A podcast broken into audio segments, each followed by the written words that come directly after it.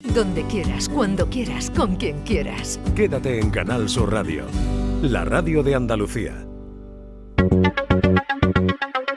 Días de Andalucía con Tommy del Postigo, Canal Sur Radio.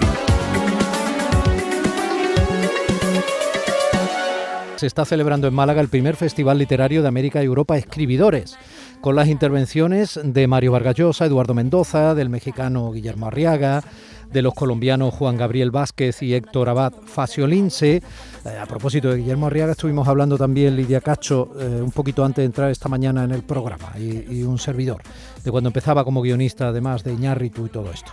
Bueno, Javier Cercas o Antonio Soler, entre otros escritores grandes y diversos, esta noche el periodista, el querido periodista con alma de poeta, el escritor con mirada de historiador, el editor, en fin, alguien que lleva más de 50 años defendiendo el periodismo cultural, uno de los fundadores del diario El País, ahora junto a la dirección del Grupo Prensa Ibérica, autor de chispas poco prescindibles como Egos Revueltos, Contra el Insulto, Un Oficio de Loco o Periodismo Vale la Pena Vivir para este oficio. En fin, Juan Cruz, quien ya tiene en su haber, entre otros, el Premio Nacional de Periodismo Cultural, recibirá esta noche, digo, el primer premio de periodismo Garrido Moraga en el acto de clausura de escribidores.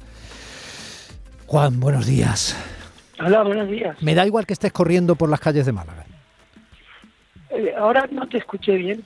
Te digo que me da igual que estés corriendo por las calles de Málaga, pero...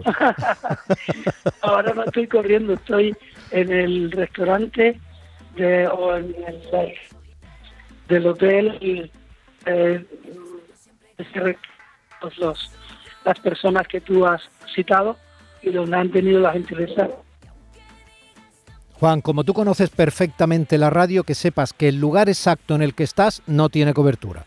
Así que si eres tan amable vamos a intentar remediarlo porque no estoy dispuesto a perderme ni un minuto de tu compañía. Intentamos volver a llamarte y tú intentas buscar otro corner, ¿vale?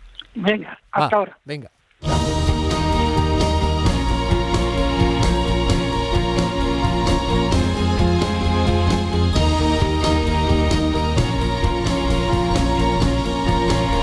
Esto es así.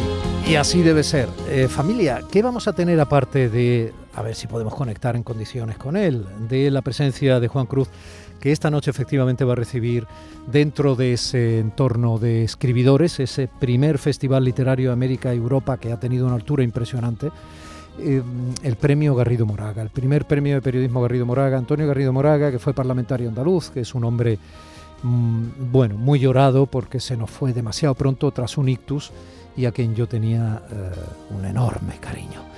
Eh, tuve la suerte de tener su amistad. Estaba hablando para rellenar, pero no con relleno, sino con eh, enjundia argumental, Juan, de Antonio Garrido Moraga, el hombre pura cultura también, que fue parlamentario andaluz y profesor y, un amigo querido y que va a llevar bueno, pues a partir de ahora un poco en su historia como primer premio de periodismo, eh, tu nombre adosado, Juan.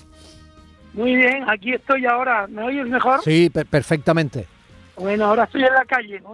Sí. o como diríamos, en la puta calle. Ahí, ahí.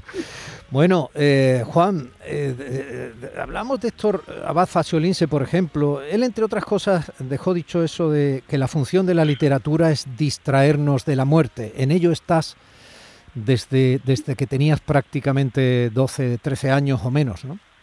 Sí, bueno, a esa edad empecé yo a ser periodista, fíjate tú lo que es la vida. A los 13 años mandé mi primera crónica, en este caso de fútbol, a un periódico de Tenerife que ya no existe, que se llamaba Aire Libre, que es justamente donde estoy ahora, al aire libre. Sigue este siendo un oficio de locos. Ayer escuché cosas en- con esos reporteros brillantes de algunos eh, medios eh, hispanoamericanos muy duras, ¿no? Como que el periodismo donde está en realidad en este momento es en su sarcófago. Bueno, era una metáfora que hizo Olga Medino y que tuvo mucho eh, mucha repercusión en el diálogo que sostuvimos, porque en efecto estamos en una situación eh, como periodistas, pero también como ciudadanos, al fin y al cabo somos eh, eso lo que somos, ciudadanos, um, amenazados porque por la precariedad laboral, por la falta de, de importancia de las fuentes que se nos niegan Es decir, el periodista hoy es un paria de la sociedad y eso afecta a la calidad de la vida en la sociedad.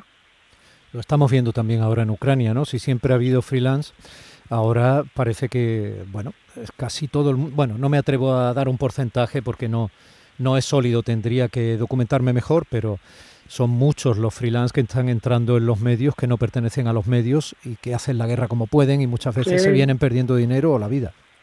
Es que el periodista, el periodismo es un oficio y es un oficio muy serio. No se puede eh, regalar la palabra oficio a cualquier manera de hacerla, ¿no?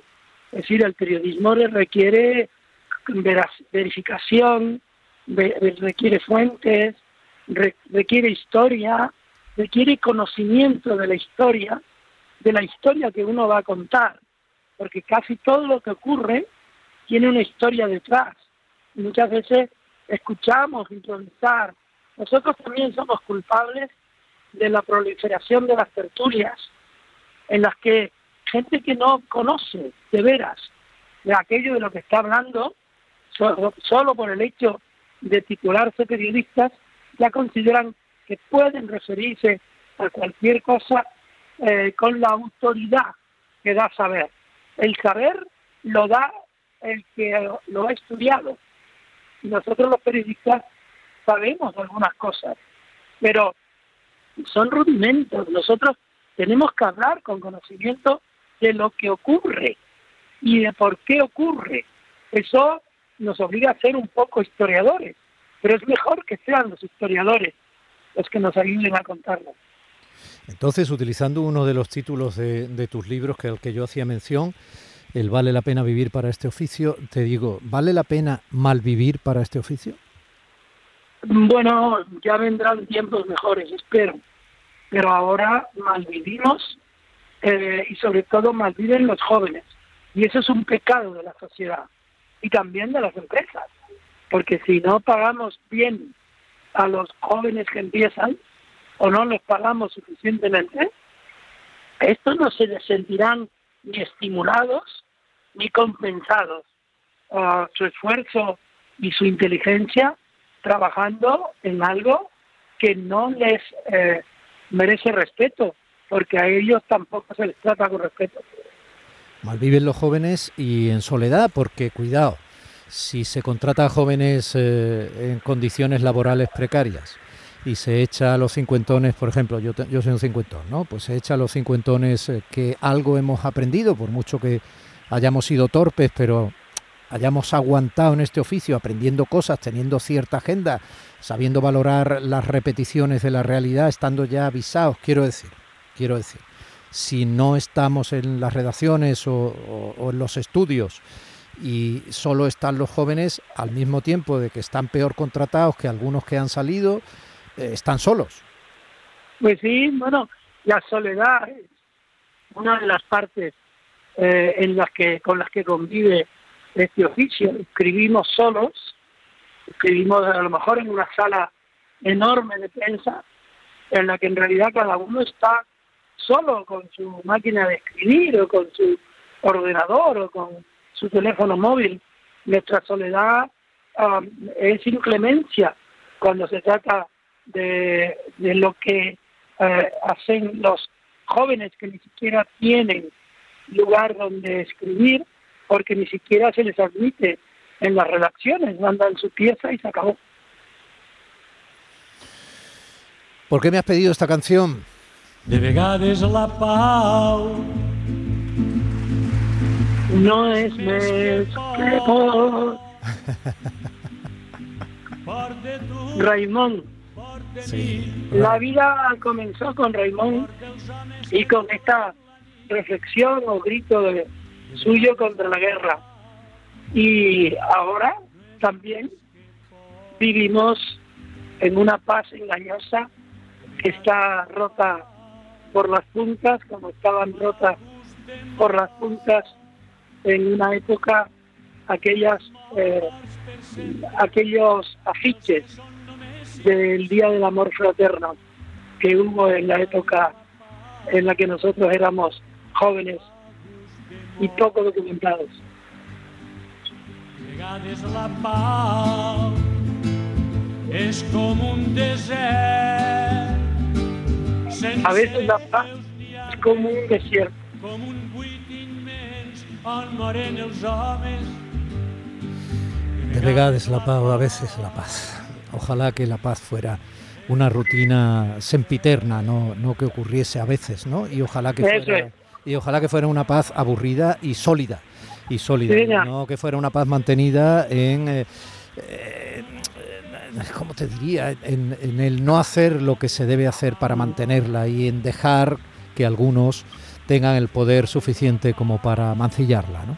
Ahora lo que es heroico es que la hayas encontrado la canción.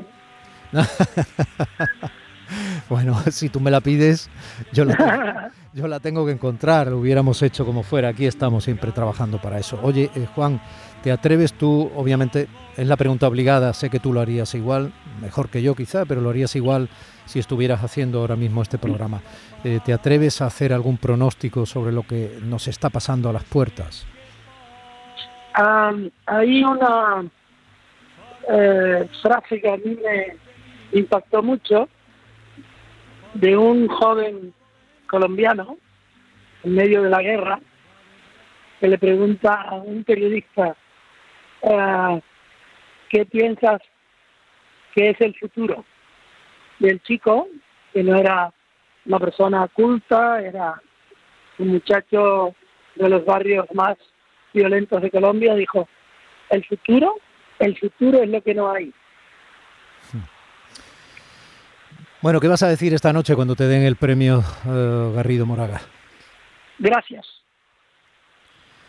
Eh, alguien me Es dijo... decir gracias Alguien me dijo una vez que mm, cuando te, eh, bueno, te agasajaran de alguna forma, física, eh, retóricamente, eh, monetaria, cuando te, cuando te reconocieran, que me limitara en la medida de lo posible a decir eso.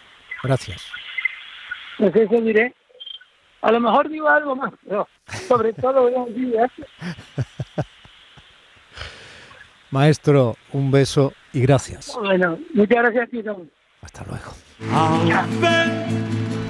La cara al vent, Y esta era la otra canción que quería oír eh, eh, Juan Cruz. Supongo que eh, en cierta medida, eh, queri- queriendo rememorar las sensaciones de un mundo cargado de sueños, de esperanza y de ganas de combatir por un mundo mejor. Eh, Un mundo mejor en el que con todas las contradicciones y con todas las limitaciones y matices, sin duda alguna, estamos. Y a pesar de todo eso, un mundo mejor que siempre está en peligro y que sigue teniendo a los abusones, como se dice ahora en lenguaje educativo, sus mayores enemigos. Abusones que probablemente hemos dejado que se alimenten para hacerlo. Seguimos, familia. la vida.